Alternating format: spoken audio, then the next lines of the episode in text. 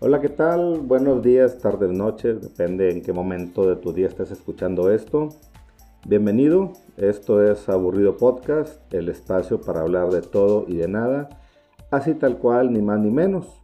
Y este es el trato, hago el podcast cuando yo estoy aburrido y tú lo escuchas cuando aburrido estés o cuando estés haciendo una actividad que no requiera de mucha atención. No lo recomiendo que lo escuches mientras estés manejando en carretera, tal vez te puedas dormir. El día de hoy traigo un guion, una pequeña investigación escrito que hice, así que espero que sea de tu agrado. Este escrito se utilizó en otro proyecto, pero lo quise también traer aquí a Aburrido Podcast y pues es lo que sigue. El año pasado, en la mañana del 23 de marzo del 2021, el megabuque Ever Given quedó encajado en el canal de Suez y ahí se mantuvo por casi una semana impidiendo que más embarcaciones de carga pudieran transitar, creando un gran problema de logística que continúa hasta ahora. El mencionado barco carguero, que pertenece a la empresa naviera Evergreen, mide 400 metros de largo y 59 metros de ancho, o bien 400 metros de eslora y 59 de manga. Es de los buques portacontenedores más grandes del mundo y puede almacenar 224 mil toneladas. O sea, es una bestia, es un, es un barco muy grande y puede soportar todo ese peso, imagínense. El canal de Suez conecta al mar Mediterráneo. El, mar Mediterráneo es el que es compartido por España, Francia, Grecia, Irán, Israel, Italia y hay otros más países. Bueno, el canal de Suez conecta el mar Mediterráneo con el mar Rojo a través del Golfo de Suez que está entre Egipto e Israel. El mencionado canal es una de las principales arterias económicas del mundo pues por ella pasa más del 12% del comercio mundial. Es por eso que el bloqueo afectó enormemente los envíos de productos de todo tipo, ¿eh? desde el cacharrito que viste en TikTok y que se consigue por muy pocos dólares en Alibaba, hasta toneladas de materias primas diversas, materias primas que se utilizan para muchas cosas, incluido el área alimenticia.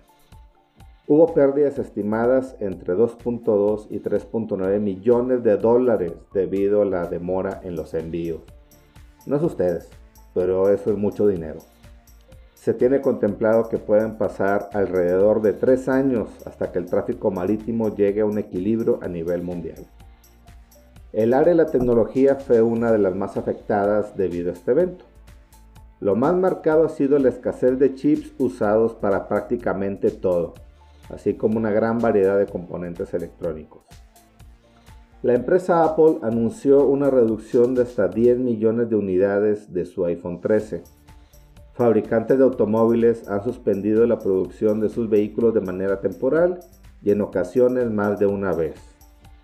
Alrededor de 60.000 pickups de la marca Ford no se podían vender y permanecieron estacionadas esperando que llegaran chips y componentes electrónicos necesarios para el funcionamiento de varios de sus sistemas. 60.000 trocas, 60.000 pickups no se podían vender debido a la escasez de chips.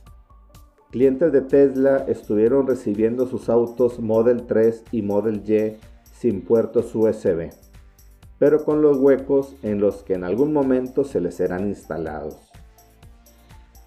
Nintendo avisó que la producción de su consola Switch sería reducida en un 20% la PlayStation 5 de Sony tuvo que reducir su producción en más de un millón de unidades respecto a la previsión inicial que se tenía pronosticada. La empresa AMD, que fabrica procesadores gráficos para sus propias tarjetas gráficas como para las usadas en las consolas PlayStation 5 y Xbox Series S y X, también está sufriendo para cumplir la demanda de sus productos. Empresas como Intel y Nvidia no esperan que el problema de escasez de chips y componentes electrónicos mejore antes del 2023, aunque Toyota tiene aproximaciones de que a partir de verano u otoño del 2022 las cosas puedan ir mejorando. La escasez de chips ha dejado en evidencia algunas cosas y hoy solamente quiero mencionar una.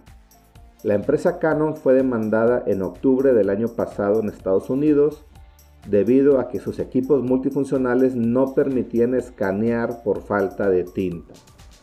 Es ridículo que no se pueda escanear un documento o una imagen si no se tiene instalado un cartucho de tinta o si le falta tinta a uno de los cartuchos que sí estén instalados. Esta medición e, e identificación se logra gracias a que la impresora se comunica con uno de los chips que tiene el cartucho. Curiosamente, debido a la escasez de componentes electrónicos, algunos cartuchos de tinta originales de Canon no son reconocidos como oficiales por sus propias impresoras. Y el fabricante ha tenido que explicar cómo eludir los candados digitales y evitar ese tipo de problemas. Al menos eso pasó con Canon Alemania. Básicamente la compañía ha tenido que hacer un tutorial para explicar cómo piratear, entre comillas, sus propios productos. Si bien el atasco del carguero es lo que más sobresale y llama la atención, hay que ser conscientes de que no es lo único que afectó la escasez de chips. Con el inicio de la pandemia muchas empresas disminuyeron o cancelaron pedidos de chips en anticipación a lo que se esperaba fuera un significativo golpe a la economía global. Pero cuando el aislamiento ocurrió y las personas fuimos forzadas a quedarnos en casa, las ventas en línea aumentaron bastantes.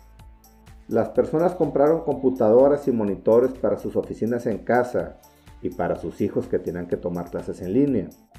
Compraron equipos de ejercicio para seguir activos ya que no podíamos salir a la calle. Y también compraron consolas de videojuegos para mantenerse entretenidos.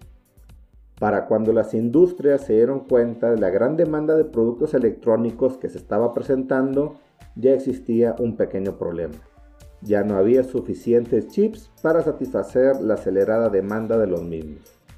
Para que se den una idea, un chip tarda alrededor de dos meses en producido y son pocas empresas a nivel mundial las que los fabrican. La política también tuvo su participación en la escasez de chips. El gobierno de Estados Unidos puso restricciones sobre el fabricante de chips más grande de China, provocando que no le pudieran vender a empresas estadounidenses. Estas tuvieron que voltear a ver a empresas en otros países que ya estaban trabajando a su máxima capacidad para satisfacer la demanda de sus clientes habituales. También cabe aclarar que se necesitan grandes cantidades de agua ultra pura en el proceso de fabricación de chips, o mejor dicho, en el proceso de limpieza de los equipos usados para su fabricación.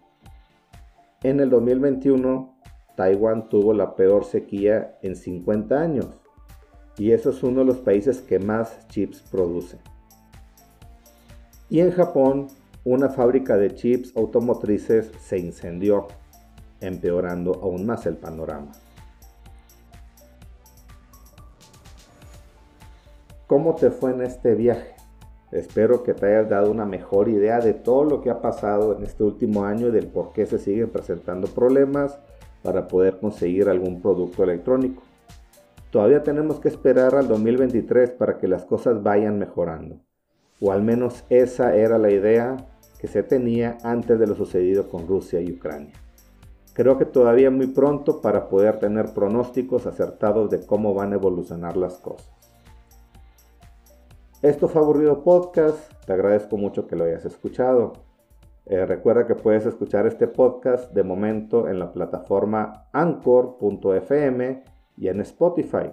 Agradezco bastante me sigas en algunas plataformas. En Anchor puedes mandar mensajes de audio que si tú gustas puedo incluirlos en algún futuro podcast. Y si te gustó el contenido, por favor compártelo con toda la gente que conozcas, con todos tus amigos y familiares. Y si no te gustó el contenido, compártelo hasta con tu peor enemigo, que él también sufre y pierde su tiempo como lo acabas de hacer tú.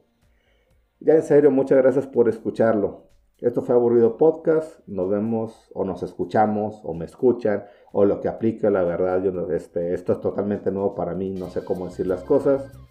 Pero próximamente habrá un nuevo episodio. Muchas gracias, que tengas un buen día, o tarde o noche, o lo que sea. Adiós.